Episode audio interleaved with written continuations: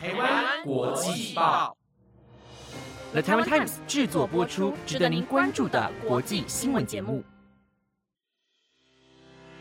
欢迎收听台湾国际报，我是幼婷，马上带您关心今天三月十四号的国际新闻重点。各位听众朋友，晚安！今天是白色情人节，先祝大家情人节快乐。还记得二月十四号也是我为大家播报吗？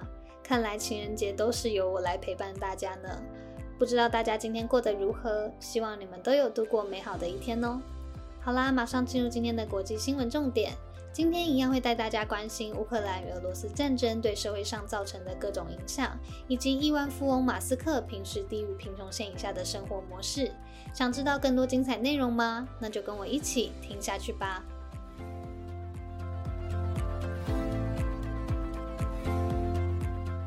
首先，第一则新闻将为您带来有关乌克兰的难民问题。自从二月二十四号俄罗斯入侵乌克兰之后，非常多人流离失所，已经有约两百五十万的难民分别逃到欧洲多个国家。而在乌克兰旁边的波兰，就有至少一百三十三万人入境。但最近也传出令人震怒的消息。根据英国《镜报》的报道，乌克兰一名十九岁的女子不会说波兰语，费尽千辛万苦，好不容易才逃到波兰。却在网络上遇到一位四十九岁的波兰男子，声称会提供他房间以及工作，愿意帮助他。而乌克兰女子听信了他的话之后，最终惨遭性侵。根据调查，这名男子是在网络上发布援助难民的讯息，诱骗乌克兰难民入住后性侵。目前，这名男子已经因为涉嫌性侵被华沙警方逮捕，最重可以处十二年的有期徒刑。除了这个案例之外，也有男子对外表示只向妇女及儿童提供帮助，遭到警方介入调查。担心会产生更多这样的案例，德国警方已经开始警告妇女及儿童不要接受过夜邀请。若是怀疑有问题，也要立即向警方通报。针对这样的事件，反人口贩运基金会运营总监巴内特坦言，这必然会成为性剥削的温床。而联合国难民署全球通讯负责人威廉斯也对之后可能产生的人口贩卖、性剥削等问题表达他的担忧。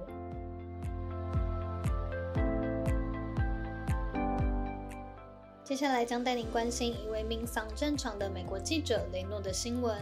乌克兰与俄罗斯的战火延续，死伤人数不断增加。远赴乌克兰采访的各国战地记者们也传出了令人难过的消息。乌克兰基辅州警长内比托夫在昨天宣布，俄罗斯部队在伊尔平镇杀害一名身上挂有《纽约时报》记者证的男子。内比托夫借由身份证件和护照确认，这名男子是一位美国影像记者雷诺。他更在脸书上发文表示。入侵者无所顾忌，杀害试图公开俄罗斯在乌克兰暴行的国际媒体记者。根据资料显示，五十一岁的雷诺曾经获得提名多项新闻大奖的荣耀。报道发布后，《纽约时报》的副总编辑也发出声明澄清，雷诺曾经为纽时贡献很多。不过，这次他前往乌克兰并非是受到《纽约时报》的派遣，但纽时认为他的死亡表达哀痛。雷诺是一位天赋异禀的摄影师和导演。而就在台湾时间十四号凌晨，美国《时代》杂志发表声明指出，雷诺这几周是在乌克兰拍摄一个聚焦全球难民危机的企划，也说明《时代》杂志的心会与雷诺所有挚爱同在，强调记者能够安全在乌克兰报道这场持续延烧的侵略和人道主义危机至关重要。对此，美国白宫国家安全顾问苏利文透过哥伦比亚广播公司也表示，美方将会继续衡量并做出适当的推论。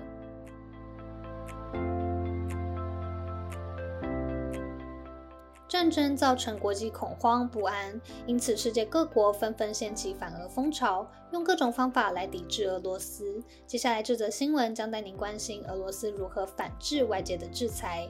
对于各国的抵制活动，莫斯科也列出不友善国家名单，就连台湾也包含在其中，允许俄国国内不用得到许可就可以任意使用名单上国家的专利。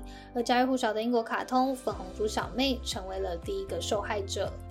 根据英国《镜报》报道，之所以能够做出这样侵权的行为，是因为俄罗斯在近期自行通过一项法律，内容为在确保国防和国家安全有关的紧急情况下，即使未经专利持有者同意，也可以使用任何来自不友善名单国家的知识产权，甚至还重启封锁多年的最大盗版网站，让人民可以随意下载盗版软体。而粉红猪小妹的商标和著作权拥有者英国一号娱乐也对俄罗斯企业家克列斯尼科夫提告，指称他滥用原作的角色形象，并要求赔偿。但因为英国被列在不友善国家名单之中，诉讼已经遭到俄罗斯法院驳回。这样的举动也被认为是俄罗斯对反对者无理的报复。而这次的裁决也很可能会引发更多的商标滥用行为。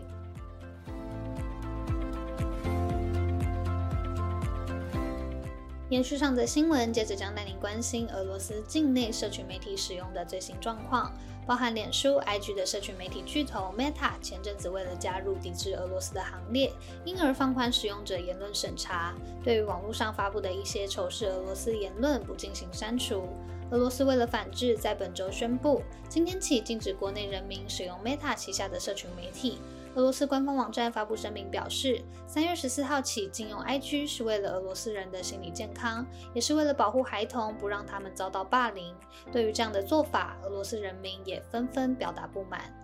石金秀女星布依娃发布告别贴文，表示希望这一切不是真的。时尚网红妮佳也说道。自己还是愤愤不平，无法接受。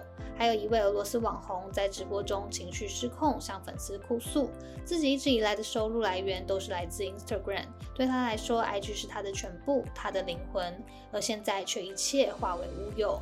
这则影片在网络上传开，但大多数网友非常不领情，认为战争期间他根本不在乎现在有成千上万的死者以及无家可归的人民，只在乎自己没办法再分享美照与生活了。Meta 公司表示，俄罗斯约有八千万名以上的用户将被停用。就在昨天最后一天，不少重度依赖 IG 的布洛克和中小企业已经急忙邀请粉丝转移阵地到别的社群媒体再次相见。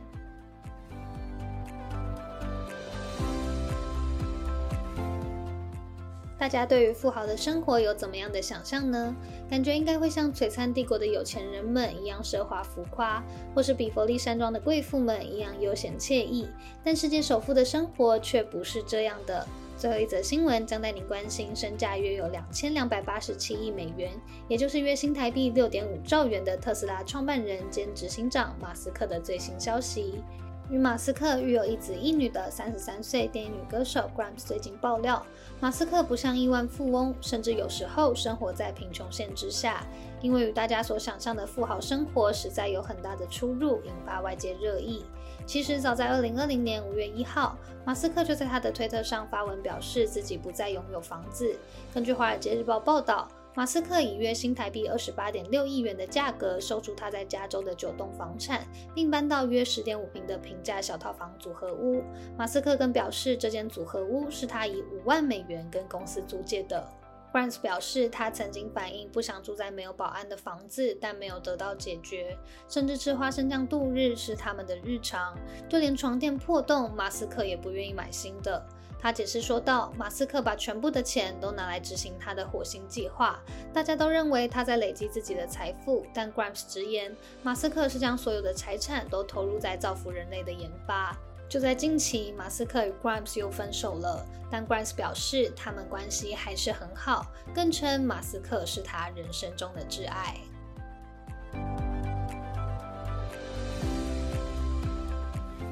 又到了分享电影的时刻，今天是白色情人节，不知道大家还记不记得？为了应景，上个月我分享的是《真爱每一天》，那么今天就来个真爱挑日子吧。这并不是一部非常甜美欢乐的爱情故事，但却道出许多爱情中再真实不过的道理。男女主角的关系一直都很难以界定，终于双方好不容易都确认感情时，又再次被命运给捉弄。